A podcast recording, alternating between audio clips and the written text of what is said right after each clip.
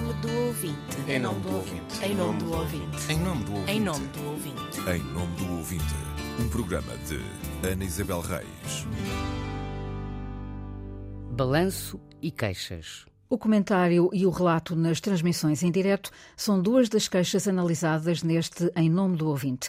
Desde dezembro que respondo a queixas e críticas, elogios e sugestões dos ouvintes, seis meses depois é tempo de fazer um balanço e firmar algumas das recomendações que fui deixando no programa ou na troca de mensagens com ouvintes e com os responsáveis pelas diversas antenas da Rádio Pública. Abrimos com duas queixas sobre as transmissões em direto. A primeira sobre o debate no Estado da Nação. Foram mais de quatro horas conduzidas pela editora de política, Natália Carvalho, a partir da Assembleia da República. Escreve a ouvinte que a jornalista foi fazendo à partes negativos, pergunta se tem mesmo de ser assim e se o normal não seria deixar acabar a intervenção do Primeiro-Ministro ou outras e falar no fim. O direto pelo direto, em que se abre um microfone e se deixa o protagonista falar, isso é acrítico. E isso não é o papel da informação e do jornalista. O papel da informação e do jornalista é exatamente filtrar o que se diz. E quando eu digo filtrar, não é censurar, é enquadrar, é analisar, é pontuar, é, no caso de um debate, é evidente, não se pode cortar uma intervenção, mas uh, temos assistido aquilo que eu chamo o, o abrir de, uma, de, um, de, um, tapete a todos os, os, os, os intervenientes sem qualquer critério.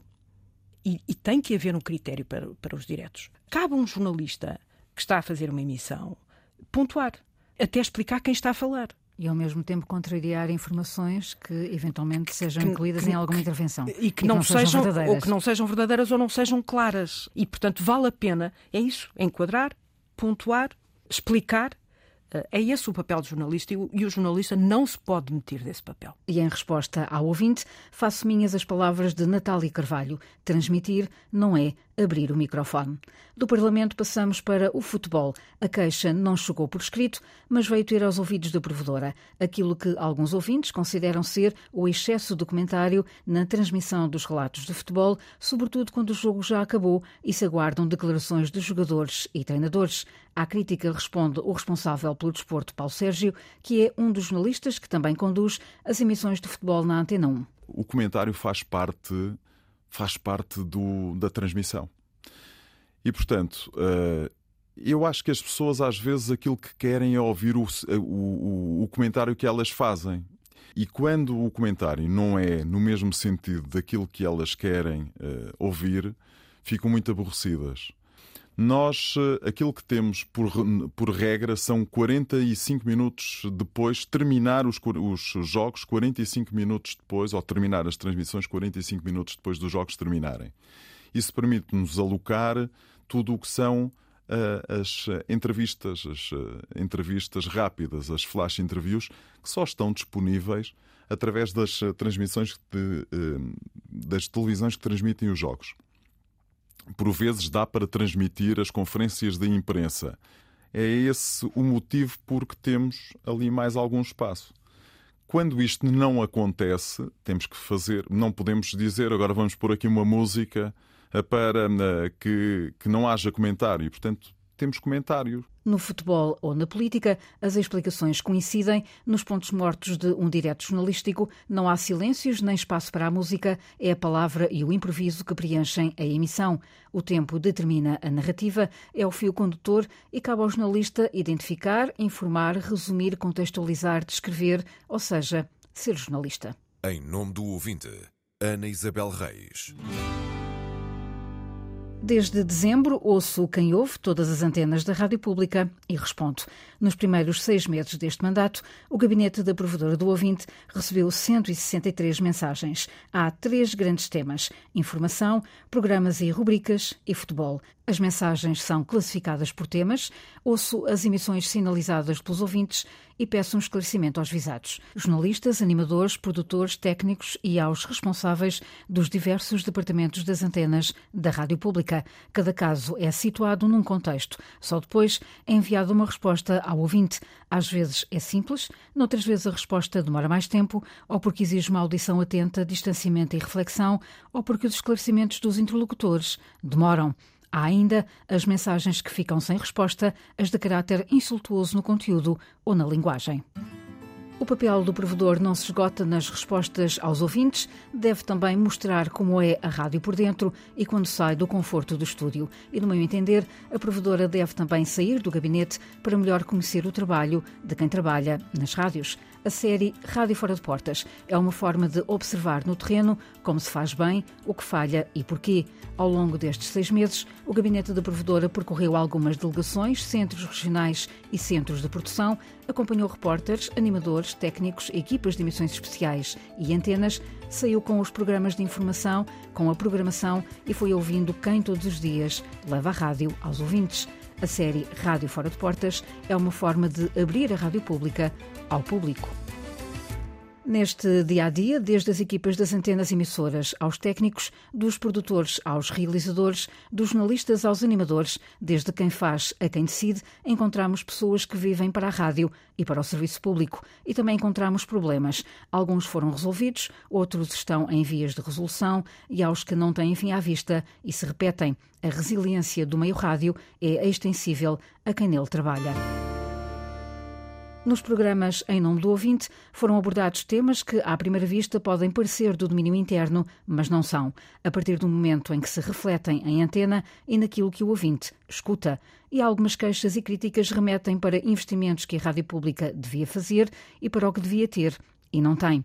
Exemplo do que devia ter, um livro de estilo. E para isso, entrevistei Adelino Gomes, jornalista e antigo provedor do ouvinte. O livro de estilo só existe em função de quem lê, de quem vê, de quem ouve. O livro de estilo é uma obrigação, uma responsabilidade de uma redação, de um jornal, de uma rádio, de uma televisão, em relação àqueles a quem se dirige. É estarem com a arma, com a arma necessária para brandir quando o jornal falha, quando a rádio falha. O ouvinte tem direitos e pode exigir, o jornalista tem deveres mas também tem o prazer não é? De melhorar também a sua performance. Outro exemplo, um editor de opinião para os espaços de opinião e comentário e para a antena aberta. E por isso falei com o moderador e jornalista António Jorge. Isso seria excelente, realmente, porque uh, seria uma garantia que era possível, eh, no tempo do direto, corrigir alguma uh, afirmação que não corresponde à verdade porque efetivamente o pivô de programa não tem muitas alternativas a não ser ou recorrer às fontes de informação que temos disponíveis no estúdio, que podem ser, por exemplo, as agências de informação, ou depois a, a procura online uh, desse tema e perceber também o mais rapidamente possível se é possível confirmar ou, pelo contrário, desmentir em tempo útil o ouvinte. A Rádio Pública também devia ter mais informação na Antena 3 e ouvi o diretor da 3, Nuno Reis. Eu como diretor da Antena 3, gostava de ter mais informação na, na Antena 3. E isso, isso significa que eu gostava de ter noticiários das 7 da manhã, pelo menos até às 7 da tarde, digamos o horário diurno da, da, da estação, e depois também gostava de ter uh, outra participação da, da informação em, em, programas de debate, de entrevistas, de reportagens. Quer dizer, eu lembro-me dos tempos em que a Antena 3, na antiga RTP, nós tínhamos uma relação própria. Quando nós íamos para os festivais de verão, por exemplo, a equipa da redação da Antena 3 juntava-se à equipa, digamos, dos animadores íamos todos juntos para, para festivais e, portanto, a parte informativa reportagem era feita por jornalistas de, da redação da Antena 3. A rádio precisa de ter mais recursos humanos, sobretudo na informação. Para isso falei com o diretor de informação, João Paulo Baltazar. Nós gostávamos de aumentar a equipa. Ponto. Ou seja, nós gostávamos de ter mais jornalistas na redação da rádio e gostávamos que cada vez que um número crescente destes jornalistas tivessem um envolvimento na frente digital havendo uma equipa que trabalha a dimensão digital da informação do grupo, não me parece que faça muito sentido uh, ter esta equipa e depois ter alguém na redação da rádio a trabalhar só a dimensão digital. E na internet, a invisibilidade sistemática das rádios nos portais da RTP torna imperativa outra estratégia. Sobre o assunto, entrevistei o diretor da Antena 1, Nuno Galopim. Falta ainda criarmos uma estratégia digital, porque ainda não a temos para perceber como é que o site pode potenciar aquilo que a rádio faz e que não tem que se esgotar no consumo linear. E também o site não tem de ser um arquivo, são coisas diferentes, mas o site tem que ser, acima de tudo, uma ferramenta para que a ideia uh, dos conteúdos criados pela rádio em áudio e também em vídeo, porque os fazemos em visual radio, quando temos tantas entrevistas ou outros momentos frequentemente, que possamos estimular uma amplificação desses consumos. Transversal a todos os setores e na base da rádio que se faz e que se ouve é a técnica nas suas diversas dimensões, do sistema de produção e gestão dos conteúdos sonoros ao som da sintonia da rádio, desde o primeiro dia que o gabinete da provedora sente e registra queixas sobre falhas contínuas no sistema da LET, a principal ferramenta de trabalho de animadores, técnicos e jornalistas, falhas que se refletem na emissão, ou seja, no que os ouvintes captam nos rádios do carro ou em casa. O problema pode ser entendido como uma questão interna, mas deixa de o ser quando prejudica a escuta clara e contínua do serviço público de rádio, isto é, quando prejudica os ouvintes. De maneira que eu, eu, eu, eu peço desculpa, mas eu estou a ouvir aqui um som que me está a incomodar. Está, exato. A ver se os colegas, porque o Carlos T está uh, no Centro de Produção do Norte. A ver Estou a ouvir um feedback.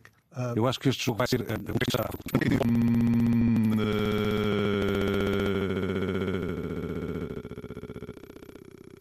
definir este jogo? Algumas inovações, limpezas de massas e Dona Fons com 20 ocorrências. Mas é inegável que há um impacto económico. Uh... Para este serão preparamos um tributo a Kanye West, o rapper norte-americano que viu a luz e disse que também tinha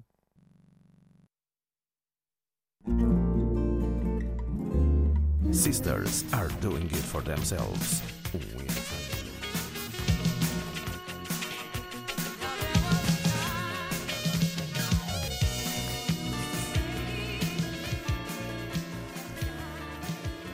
Em abril, recebi a mensagem de um ouvinte sobre uma emissão atribulada na madrugada da Antena 1. O ouvinte descreve o que ouviu: emissão sem jingles, identificadores de estação, trilhas, indicativos de frequências, silêncios largos para o que se espera de uma emissão de rádio, sequência musical sem qualquer nexo. E o ouvinte questiona se esta é a rádio pública que desejamos e se condiz com os estándares que se esperam de uma rádio como a Antena 1. A queixa foi enviada para o Departamento de Engenharia, Sistemas e Tecnologia, que respondeu que, de facto, houve problemas com o computador de emissão da Antena 1 que foram resolvidos e a emissão retomada. Problemas técnicos acontecem, sobretudo no meio que depende de equipamentos e de tecnologia para funcionar em todas as suas vertentes. Mas o facto é que, desde o primeiro dia, que este é um assunto diário nas conversas com a provedora, onde quer que vá e sejam quais forem as rádios e, neste ponto, identifica-se um problema-chave na produção e gestão dos conteúdos sonoros. A rádio pública funciona a diferentes velocidades. Exemplo disso é o facto de o DALET, o sistema de edição e emissão com que se trabalha em Lisboa e Faro, ser uma versão diferente da dos centros de produção e regionais. Os problemas são diários, prejudicam o fluxo de trabalho de animadores, jornalistas e técnicos e ouvem-se distintamente na emissão de todas as antenas da rádio pública. É ainda mais premente nos centros regionais dos Açores e Madeira, em que as quebras ou brancas na emissão são constantes e apelam à paciência e resiliência dos ouvintes. Foi solicitado um esclarecimento ao diretor de projetos, sistemas e tecnologia da RTP, mas não foi possível obtê-lo a tempo da gravação deste programa. Por isso, volto a este assunto em setembro. Ainda na área técnica, mas sobre emissores e antenas. Têm sido feitos investimentos, mas falta a execução de um plano que já tem prioridades definidas. Uma delas é a compra e instalação de mais UPS, como explicou Vítor Fernandes, responsável técnico dos emissores. Eu diria que urgente, sim, ter uma UPS aqui na Lausanne. A UPS garante que, no caso de falha de energia, não, a, a, emissão não, não, não se vai desligar, porque mantém energia assistida 24 horas e cortou a energia da rede. A UPS garante durante 10 minutos que a, rede, que a energia não vai faltar, mas como depois nós temos grupo gerador assistido, que entra ao fim de um minuto e meio, portanto o grupo entra, o que quer dizer que nunca vamos ter interrupção de emissão. Então, deveriam existir em que sítios estratégicos? No litoral, basicamente, que, eh, que depois a partir daí podem, podem retransmitir os outros locais, deveriam existir e que também cobrem, digamos, 80% da população. Portanto, que é o caso de Monte da Virgem, uh, uh, Lausanne, Monte Junto, Lisboa já tem, e Algarve São Miguel para cobrir portanto, a parte da, do distrito de Faro. A rádio depende, em primeiro lugar, da equipa das antenas para se fazer ouvir. É uma função fundamental e, por isso, há que tornar o recrutamento mais atrativo para consolidar equipas e garanti-las para o futuro. Fica o alerta da responsável pelas antenas emissoras da RTP, Ana Cristina Falâncio. A única alternativa que nós poderemos ter, e que eu aprecio muito pouco, é termos fazermos um outsourcing deste trabalho. E um outsourcing deste trabalho, daquilo que eu conheço em termos de antenas, não tenho conhecimento de empresas que me façam, que me façam um trabalho hum, sério nesse campo. A emissão está em risco no futuro? Não. Todas as pessoas que trabalham nesta área são pessoas que acreditam naquilo que estão a fazer e são pessoas para quem o ouvinte é quem os move. E, na realidade, isso não estará em risco. De todo não estará em risco. Encontraremos sempre soluções. A provedora é uma ouvidora de todas as vozes, de quem escuta a rádio, mas também de quem a faz e toma decisões e dos que sobre ela refletem. Uma reflexão a quatro vozes que tem um único fim: contribuir para uma melhor rádio do serviço público. Uma rádio com ouvidos. O programa da Provedora do Ouvinte regressa em setembro. Mas até lá, a caixa de correio continua aberta aos ouvintes das rádios, web rádios e podcasts. Pode escrever a partir do sítio da RTP em rtp.pt, enviar mensagem à provedora do ouvinte. Em nome do ouvinte, um programa de Ana Isabel Reis, com apoio dos jornalistas Célio de Souza e Inês Forjás, gravação de Rui Fonseca e montagem de João Carrasco.